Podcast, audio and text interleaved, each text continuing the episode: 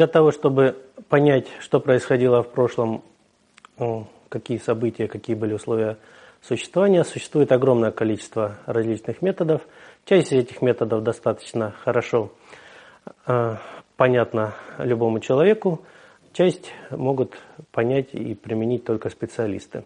Например, самый древний, наверное, способ реконструкции – это э, метод актуализма. Да, то есть э, он основан на том, что все события, которые происходят сейчас, они происходили и в прошлом.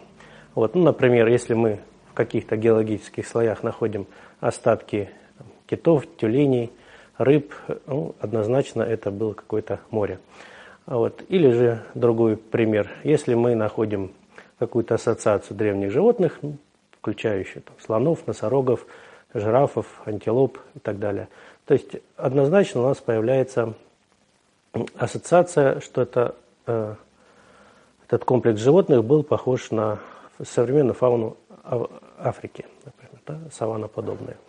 Вот. Если же у нас в фауне присутствуют такие представители, как шерстистый мамонт, северный олень, писец, то у нас появляется э, повод думать, что это была э, фауна, которая жила в достаточно прохладных условиях. Следующий метод, тоже классический, это метод палеонологии. То есть э, в геологических слоях достаточно хорошо сохраняются пыльца и споры различных растений, водорослей, грибов, изучая которые можно понять достаточно хорошо, какие какая растительность была в этой местности в какое-то изучаемое время. Например, если большое количество э, пыльцы травянистых растений, то это, скорее всего, степь была какая-то. Если там много пыльцы хвойных растений, это, скорее всего, что-то похожее на тайгу. Следующий метод – это метод изучения э, ископаемых почв которые тоже несут огромное количество различной информации. То есть любая почва, которая существует на данный момент, она формируется в определенных условиях температуры, влажности, растительности. И э, ископаемые почвы, они эту всю информацию в себе хранят.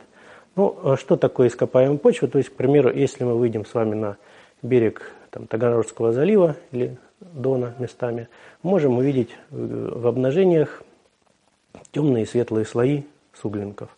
Вот темные слои – это древние почвы, светлые слои, они формировались в периоды ледниковий, холодных периодов, и, э, соответственно, это уже не собственная почва. Вот. И, соответственно, палеопочведы изучают состав, э, характеристики ископаемых почв и могут говорить э, уже конкретные вещи. Например, Долгое время мы сотрудничаем с Институтом географии. Сотрудники этого института здесь изучают ископаемую почву, потому что у нас здесь они представлены очень хорошо в Приазовье. И э, было показано, что в течение плейстоцена изменялись достаточно активно условия э, существования. И э, почвы, например, сохранили все такие данные, как, например, сначала это были какие-то субтропические почвы, потом это Э, почвы сходные с прериемными, вот, потом это какие-то бураземы, ну и на данный момент это у нас черноземы. Вот, известно, э, можно восстановить периоды температурные, э, влажностные, и это дает нам много информации. Далее, существует множество методов физико-химических. Ну, к примеру, уже достаточно давно, в начале 20 века, была создана так называемая изотопная шкала морских отложений, э, основанных на соотношении изотопов кислорода 16 и 18. Известно, что э, накопление тех или иных э, изотопов в атмосфере связаны с повышением или с понижением температуры. Вот, и на основе изучения кернов в Гренландии ледниковых получена такая замечательная закономерность, которая показывает, как изменялся климат на нашей планете на протяжении многих уже миллионов лет. И, соответственно, сейчас принято привязываться к таким вот эпохам похолоданий или потеплений. Все вот наши события, которые происходят или происходили в прошлом.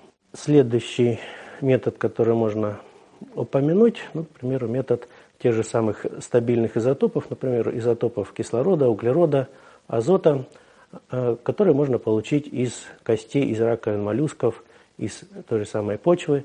И эти данные также могут сказать нам, к примеру, в каких условиях жил моллюск. Это была холодная вода или теплая вода.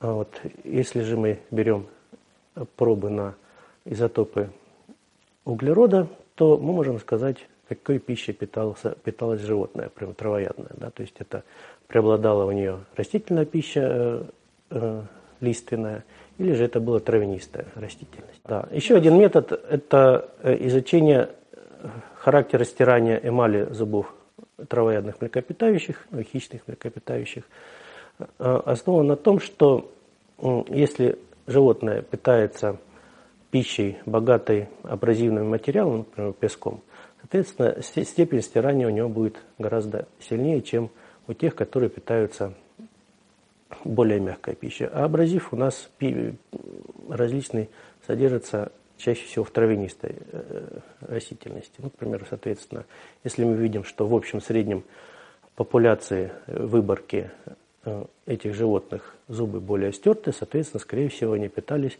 травой, в которой больше песка.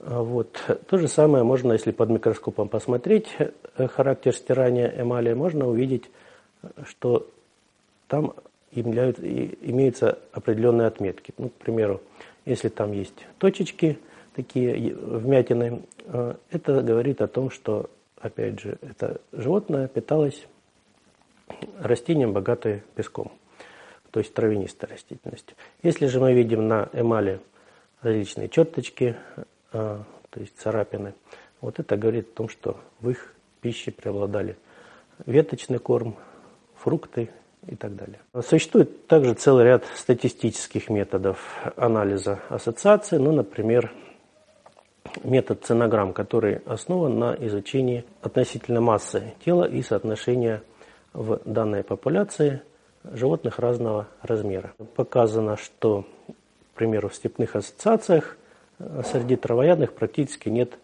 животных в промежутке между 8 килограммами и, 5, и полукилограммами. Да? То есть вот этот промежуток упадает. Соответственно, если мы анализируем нашу ассоциацию э, э, ископаемую и видим, что там нет этих групп животных, мы предполагаем, что это, скорее всего, была какая-то степная или остепненная окружающая среда, ландшафт. Еще и обычная классическая геология может много сказать о условиях, которые существовали в период, когда формировалась данная э, данный слой, данный геологический слой. Ну, к примеру, если мы видим достаточно много каких-нибудь галечников, то, скорее всего, это была или горная река, или какой-то активный снос э, с горы с какой-нибудь. А если мы видим относительно тонкослоистый, косослоистый песок, ну, скорее всего, это была равнинная река. Если это какие-то суглинки, это были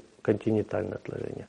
Если это глина, то это был какой-то заиленный стоячий водоем. Также, к примеру, можно с помощью геологии, она нам говорит о уровне моря. Например, когда мы там часто посещаем наше местонахождение, местные жители говорят, о, а неужто тут так высоко было море? То есть они видят, что на определенном уровне видны ракушки. Вот. Соответственно, у них возникает вопрос, э, изменялся ли уровень. Естественно, уровень моря всегда изменялся нет ничего постоянного в этом мире, и в данном случае, видя в обрыве определенный уровень с морскими животными, можем говорить, что в такой-то период был определенный уровень моря, например. Чем большее количество методов исследователь использует в своих в анализе э, какого-то возраста, какого-то местонахождения, тем получается более правильные и реалистичные результаты.